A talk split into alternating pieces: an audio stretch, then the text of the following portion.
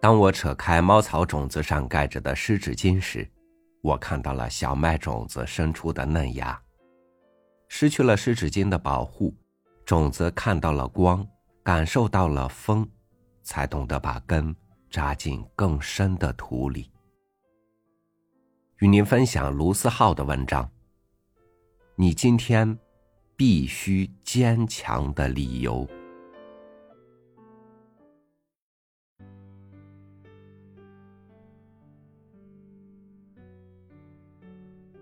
小时候住的偏，要去书店，得先从家门口出发，走两百米到车站，花三块钱坐公交车到市里。那时候我经常缠着我奶奶去书店，奶奶很疼我，一有假期就会带我去。从家里去书店要将近一个小时，但在那个时候，我从来没有觉得这一个小时有多漫长。那时市里的新华书店也不大，只有两层，底下放着很多畅销书，楼上放着实用类的书，只有一小块摆放着少儿读物。我记得买的第一本书是《三毛流浪记》，当时我还买错了，多花了十块钱，心疼了我一个星期。再后来大了一些，就是买漫画书。七龙珠，一共有四十二本。当时我天天省吃俭用，有了钱，第一时间就是拉着奶奶陪我去书店。很快我就集齐了一套书。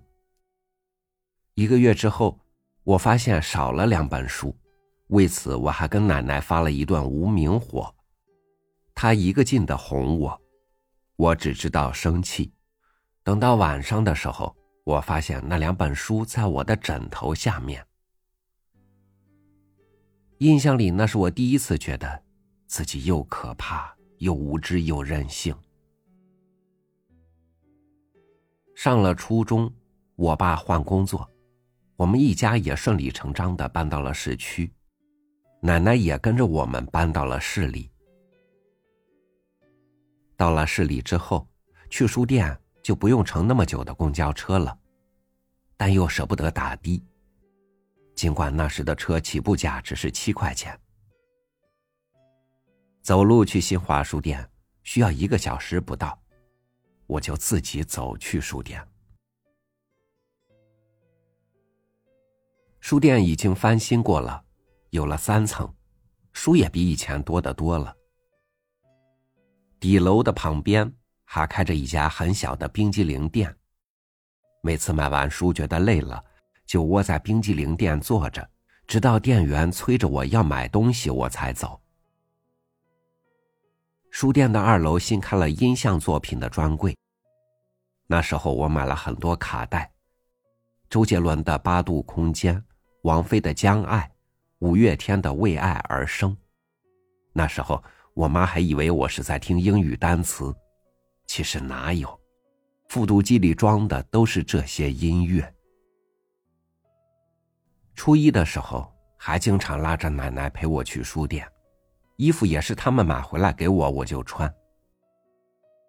再大了一些，初三的时候，我就开始自己买衣服了。那个时候特别叛逆，觉得爸妈选的衣服都不好看，偏要自己选。奶奶有时也会问我，要不要去书店，我都是甩甩手说不用了，我自己去。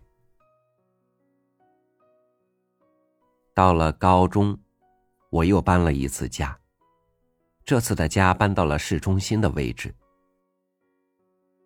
市里不再只有那一家新华书店了，但我还是偏爱一直去的那家。现在的书店有了四层楼。每层楼的面积也更大了，只是我不去买那些课外书了，每次去书店都是买老师指定的辅导书。再后来，我就不去书店了。重新开始去书店是在出国两年后回国，那时候是最浮躁的时候，做什么事情都觉得无聊。实在无聊的自己跟朋友逛书店买了几本书。谁曾想，就这么看起来一发不可收拾。然而，尽管家里的书越来越多，奶奶陪我去书店的次数却一直停留在零次。奶奶和我妈隔几个周末就会去逛街。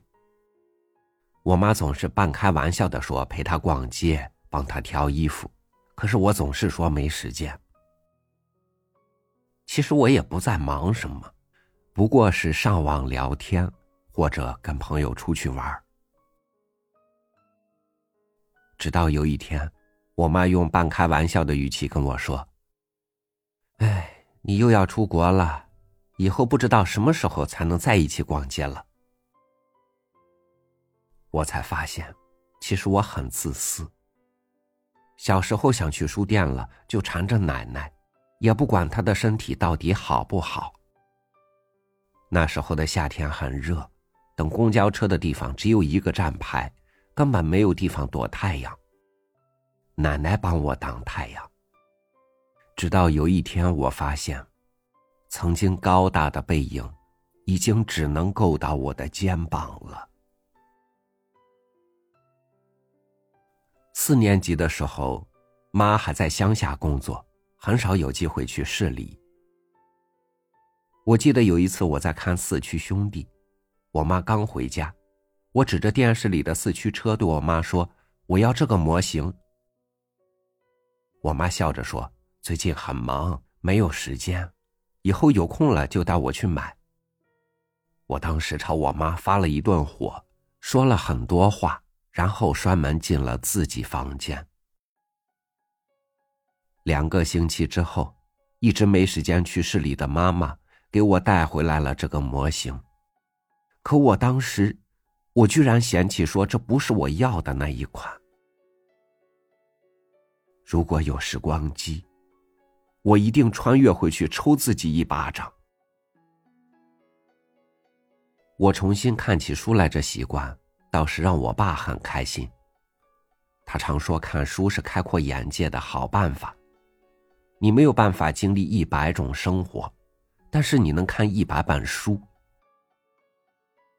我很任性的说要出国的时候，他也全力支持我。我当时没有想过出国的生活会是这么枯燥而又辛苦，只是我爸说我做的决定，他就一定支持。后来就到现在了，我家里的书已经堆满了书柜，我妈每次整理都很费劲。奶奶每次看我出门，也不问我去哪里了。自从高中以后，他再也没问过要不要陪我去书店。他的身体已经不像我小时候那么的好了，现在看起来比以前苍老多了。可是他还是一如既往的照顾我、担心我，就像我从没长大一样。回国后，我执意要给家里做顿饭。出国多年的我。也算得心应手，可我奶奶总是不放心。她在我不知道的时候，把菜都偷偷切好了。我当时在厨房里看到她的背影，真的只想哭。出国的时候，我奶奶老是说不用担心家里，让我安心，然后转过头去偷偷的抹眼泪。我总是笑着说：“没事的。”又不是不回来。老人是最寂寞的。我听说我们永远不应该和老人、小孩生气，因为一个人生才刚刚开始，什么都不懂；一个人生接近尾声，应该尽量快乐。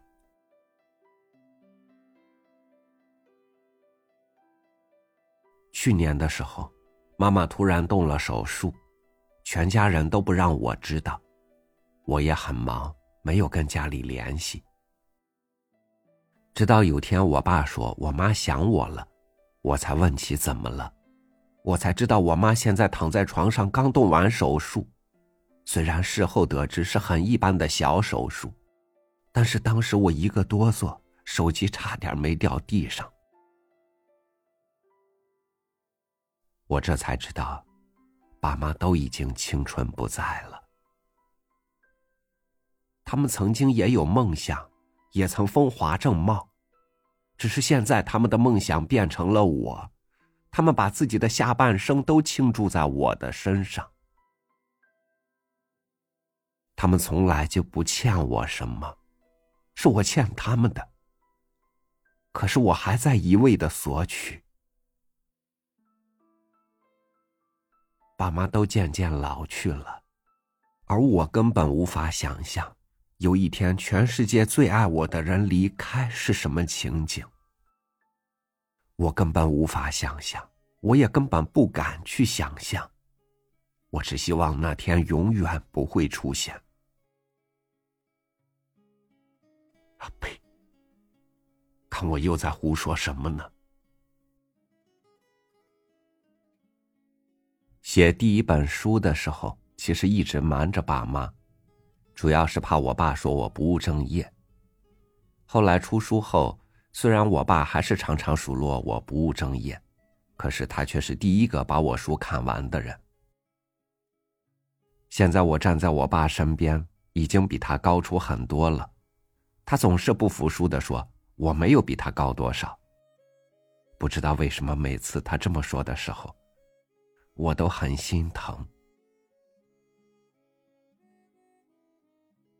我妈每次跟我视频都会问我钱够不够用什么的，我每次都说够了，可她下次还是会问。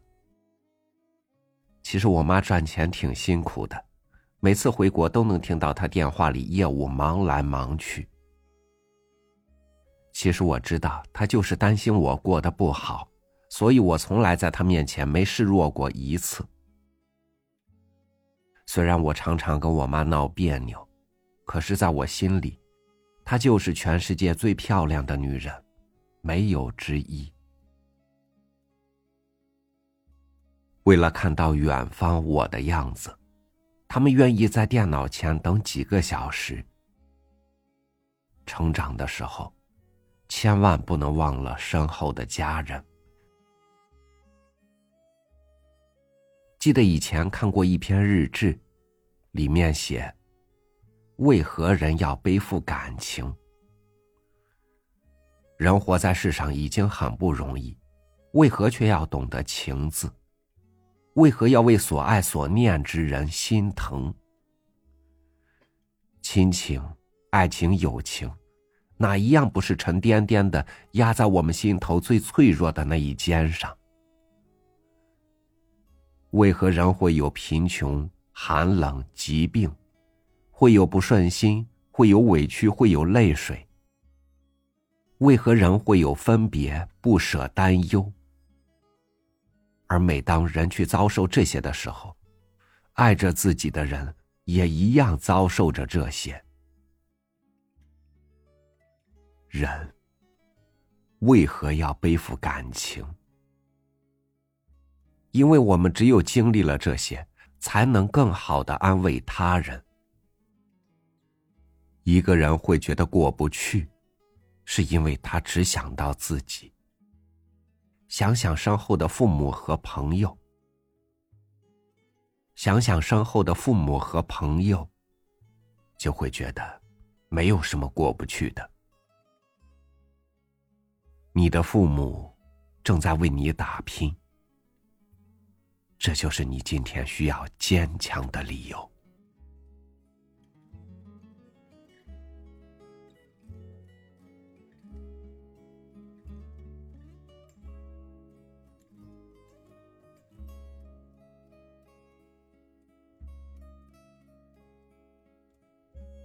我们可以在自私中长大，却不可能在缺爱的环境中成长为一个完整健全的人。那些为你负重前行的人终将老去，而你的坚强，正是不负他们所爱，让他们得以安慰的良药。感谢您收听我的分享，我是朝雨，每天和您一起读书。明天见。